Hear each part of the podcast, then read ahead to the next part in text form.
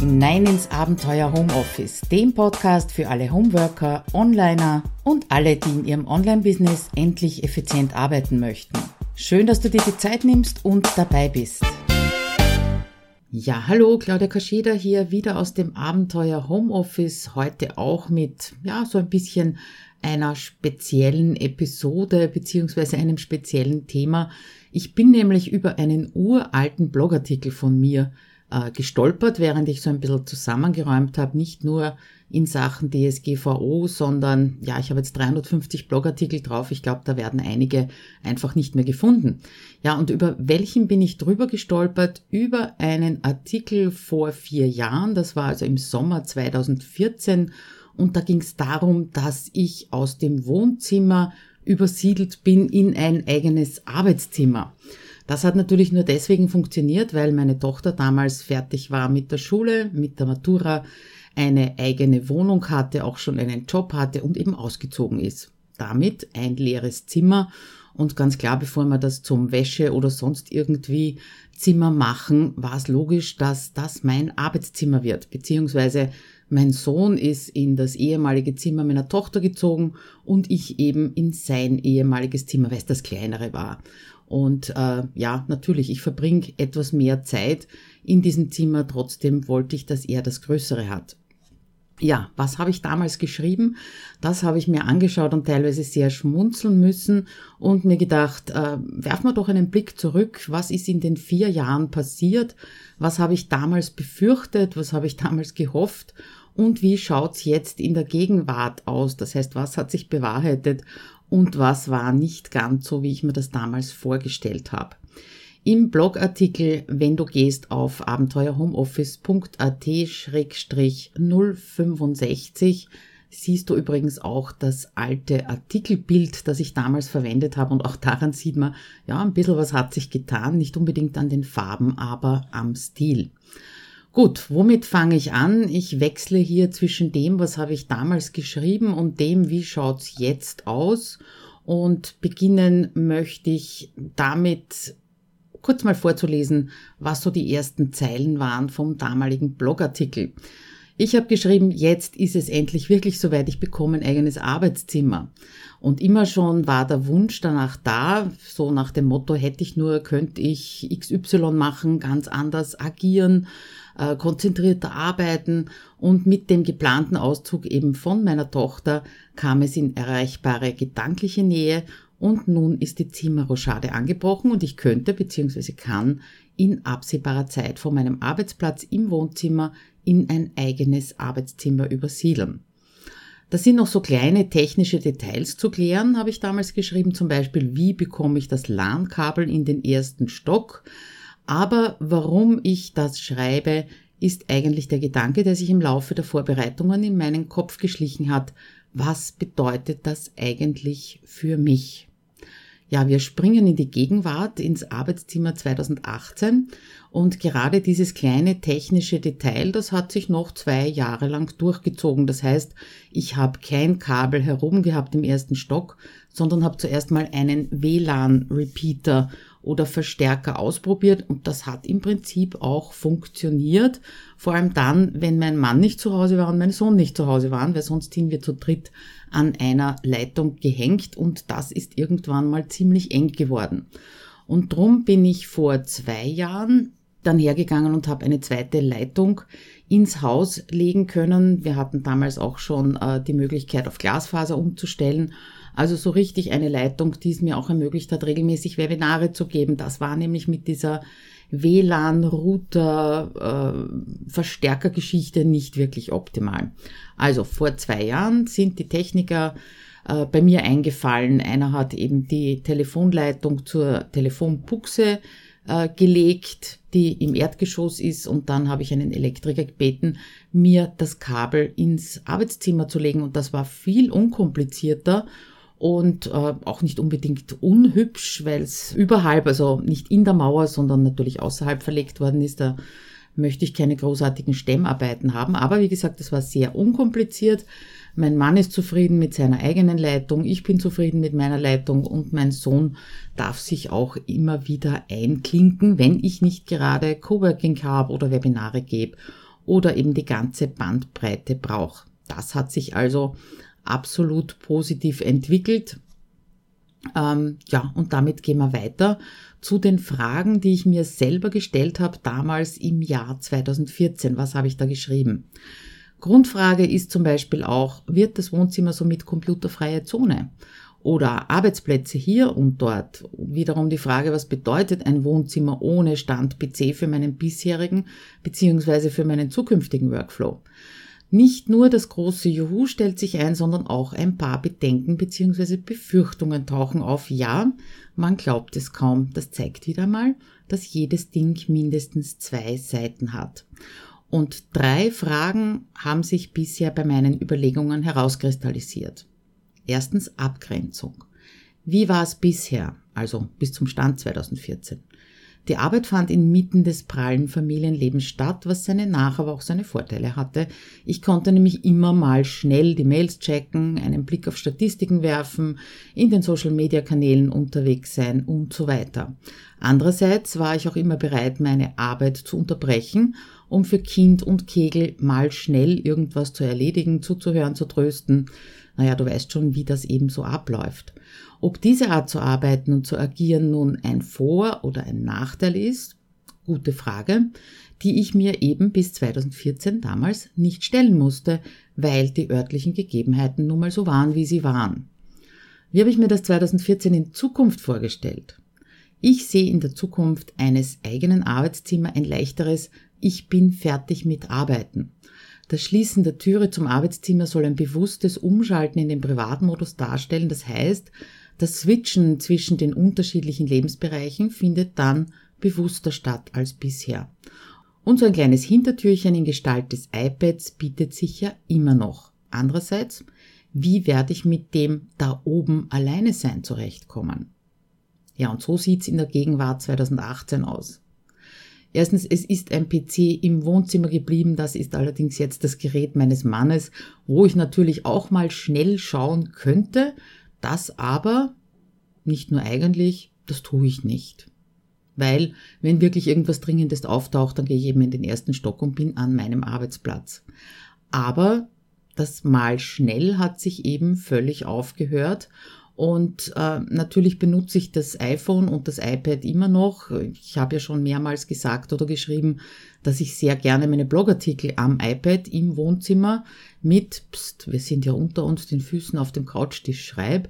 Aber ich, ich verwende es sehr bewusst, ja, und auch mit so einer gewissen Einstellung, ich kann gucken, ich muss aber jetzt nicht und auch ich versäume nichts, wenn ich jetzt nicht auf eine Privatnachricht antworte, nicht auf einen Kommentar reagiere, wenn ich eben nur gucke, weil ich bin im Freizeitmodus. Das hat sich schon sehr äh, verändert. Das heißt, dieses innere Abschalten fällt mir inzwischen wesentlich leichter.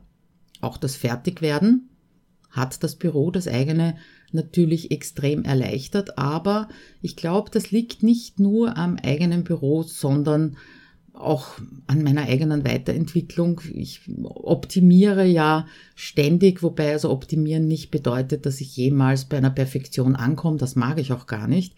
Aber ich habe eben auch in den letzten vier Jahren gelernt, sehr darauf zu achten, mir nur vorzunehmen, was ich wirklich schaffe. Vielleicht kannst du dich noch erinnern an den Blogartikel und den Podcast mit dem Titel, wenn ich mich nicht ganz, erinnere, äh, nicht ganz schlecht erinnere, streich die Hälfte von deiner To-Do-Liste. Das gehört natürlich auch dazu.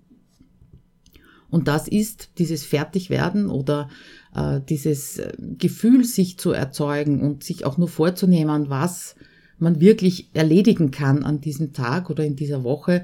Das ist auch ein sehr, sehr wichtiges Trainingsziel inzwischen in meinem Online-Programm HomeSuite Office 2.0 das ja gerade angefangen hat, aber du kannst dich schon mal voranmelden, wenn du möchtest, ähm, um dir Updates von dem Programm, Geschichten aus dem Programm zuschicken zu lassen, bis es das nächste Mal startet. Und das geht unter abenteuerhomeoffice.at-home-suite-office. Link findest du natürlich auch in den Show, Notes. Okay, aber äh, mein Bedenken war auch, dass da oben alleine sein, wie ich damit zurechtkomme. Und das hat sich als wirklich sehr leicht herausgestellt. Also da hätte ich mir keine Sorgen oder Bedenken machen müssen. Vor allem äh, seit Herbst 2017, seit vorigen Jahr, bin ich ja nicht mehr so ganz alleine, zumindest nicht die ganze Woche, weil ich ja mindestens einen Tag in der Woche im virtuellen Coworking mit meinen Kursteilnehmern zusammenarbeite und dann noch den zweiten Tag in der Firma, in meiner Anstellung im Büro.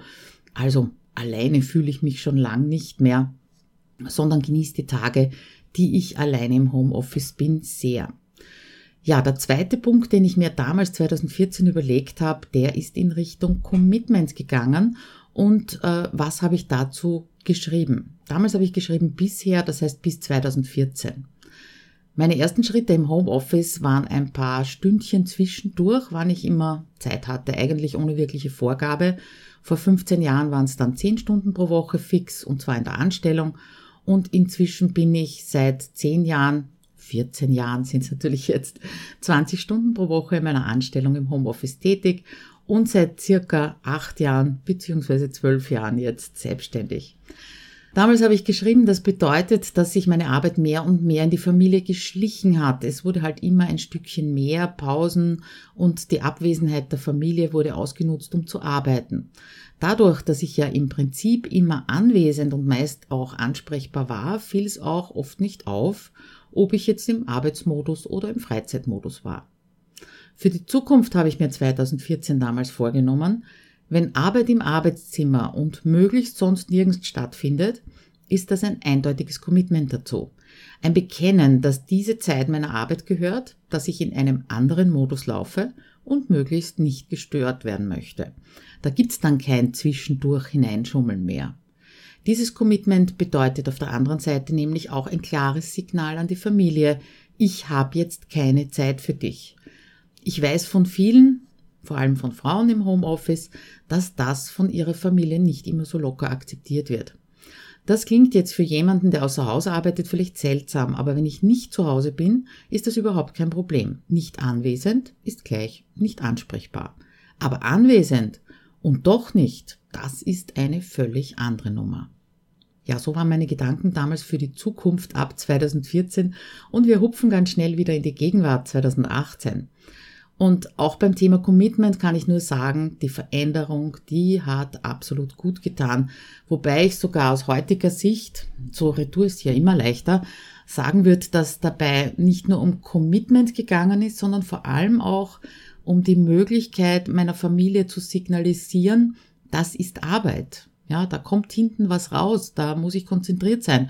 Das ist keine Selbstverwirklichung, kein Hobby oder was auch immer es früher war. Und ich staune wirklich immer wieder, äh, wie ich den Artikel damals geschrieben habe, war ich ja noch gar nicht mit Abenteuer Homeoffice unterwegs. Das hat es ja noch gar nicht gegeben, sondern ich war im Online-Coaching, also als Online-Coach unterwegs und zwar völlig ohne Positionierung, nach dem Motto, es wird jeder und alles gecoacht, was nicht bei drei auf dem Baum ist. Und äh, gerade diese zeitliche und die räumliche Abgrenzung, die haben mir extrem dabei geholfen, mich und mein Business auch ernst zu nehmen, beziehungsweise erst wirklich zu einem Business zu machen und dadurch natürlich auch so meinen Platz zu finden im WWW, im Internet, beziehungsweise zwischen all den anderen Angeboten. Und gerade so die Einstellung, die eigene Einstellung zum äh, zum eigenen Business, die ist so immens wichtig. Da muss man gar nicht großartig irgendwas tun, dass das nach außen ausstrahlt. Natürlich so eine Abgrenzung hilft dir selber dabei, äh, diese Einstellung zu bekommen, ja, und diese Einstellung zu pflegen. Aber ansonsten muss man gar nicht viel tun. Das kommt ganz automatisch bei der Umgebung an. Aber das nur nebenbei. Das dritte Thema, das ich mir damals gedacht habe oder wo ich mir so meine Gedanken oder meine Hoffnungen gemacht habe, war das Thema Fokus. Und 2014 habe ich geschrieben, wie schaut's bisher aus? Fokussiertes Arbeiten war immer nur möglich, wenn keine Familie anwesend war. Das wurde natürlich immer besser, je älter die Kinder wurden. Und ich habe damals auch meinen gesamten Tag so geplant, dass die Tätigkeiten, die absolute Konzentration, Kreativität oder eben auch Ruhe erfordert haben, genau in dieser alleine Zeit stattgefunden haben. Meine Zukunft habe ich mir 2014 so ausgemalt. ausgemalt. Dieses Arbeitsthema kann das Verlassen von ausgetretenen Pfaden bedeuten.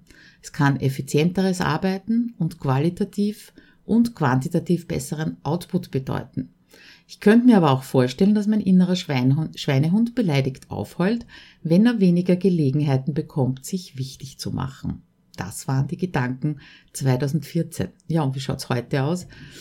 Ja, dieses nette Haustierchen, Schweinehund, ganz ehrlich, der findet auch jede Menge Gelegenheiten zum Ablenken, wenn du im eigenen Büro sitzt. Das kann ich auch aus eigener Erfahrung sagen. Ansonsten ist wirklich alles eingetreten, was ich mir damals eben erhofft habe. Ein Nachteil fällt mir allerdings auf. Dadurch, dass ich äh, jetzt nichts mehr ausblenden muss, ja, wie ich im Wohnzimmer gesessen bin vor 2014, das hat immens viel Energie gekostet, auszublenden, was da rundherum passiert. Ähm, ist mir damals nicht so bewusst gewesen, habe ich natürlich durch diese Veränderung erst bemerkt. Und ich spare jetzt jede Menge Energie dadurch, dass ich die Türe zumachen kann.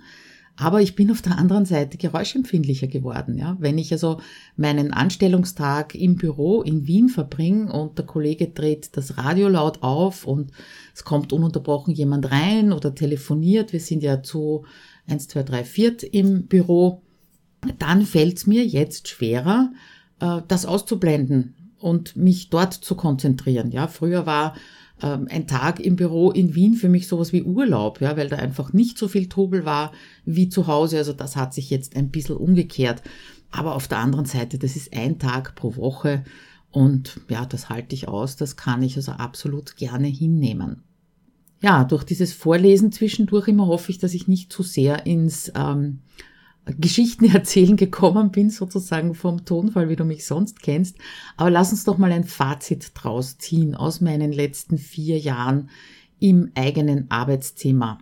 Es ist alles gut gegangen, sogar noch viel mehr als gut, äh, viel besser, als ich es mir erwartet habe. Und ich kann mir vorstellen, dass ich manche Ideen gar nicht gehabt hätte, wenn ich nicht im eigenen Arbeitszimmer gesessen wäre, einfach weil es nicht umsetzbar gewesen wäre. Ich schaue mir nur an, das virtuelle Coworking. Das wäre nicht gegangen, das wäre absolut unmöglich gewesen, das im Wohnzimmer zu machen. Ich habe damals hinter mir so einen Paramount aufgestellt gehabt, wenn ich Webinare gemacht habe oder eben eins zu eins Coaching, aber das war ein unangenehmes Gefühl. Ja. Ich habe mich so eingesperrt gefühlt. Ob ich da einen ganzen Tag hätte sitzen wollen, noch dazu, wo dann doch mal der Sohn nach Hause kommt, der Mann nach Hause kommt, doch mit Hund vorbeikommt. Also ich glaube, das hätte nicht funktioniert und deswegen Deswegen wäre ich auf die Idee gar nicht gekommen, ja. Und ohne dieses virtuelle Coworking auf der anderen Seite hätte sich mein Online-Programm HomeSuite Office 2.0 nicht so entwickelt, wie es sich entwickelt hat. Es wäre nicht so wirksam gewesen. Vielleicht hätte ich es bei sechs Wochen, acht Wochen gelassen und gar nicht so auf ein halbes Jahr ausdehnen können oder wollen, was eben jetzt die Wirkung bringt, wie ich gesehen habe im letzten halben Jahr. Es ist jetzt wesentlich einfacher möglich, spontan mal Zoom oder Skype anzuwerfen und mit Freunden zu sprechen oder mit Kunden oder natürlich auch mit Kollegen und Kooperationspartnern. Und ich glaube auch, dass mein Podcast gar nicht erschienen wäre. Den gibt's ja auch erst seit, hm, lass mich nachdenken, ich glaube August 2016. Da war ich also schon zwei Jahre hier heroben im eigenen Zimmer im äh, ersten Stock.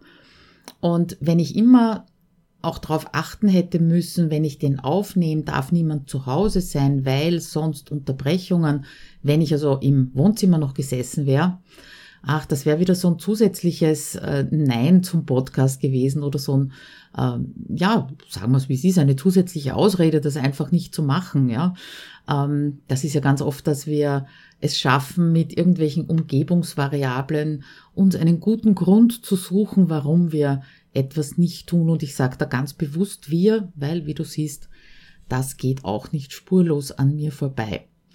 Ja, und ganz zum Schluss, so ein bisschen wehmütig bin ich, werde ich, weil diese vier Jahre so schnell vergangen sind und äh, ja, jetzt steckt mein Kleiner mit 19 Jahren gerade in der Matura, also im Abitur.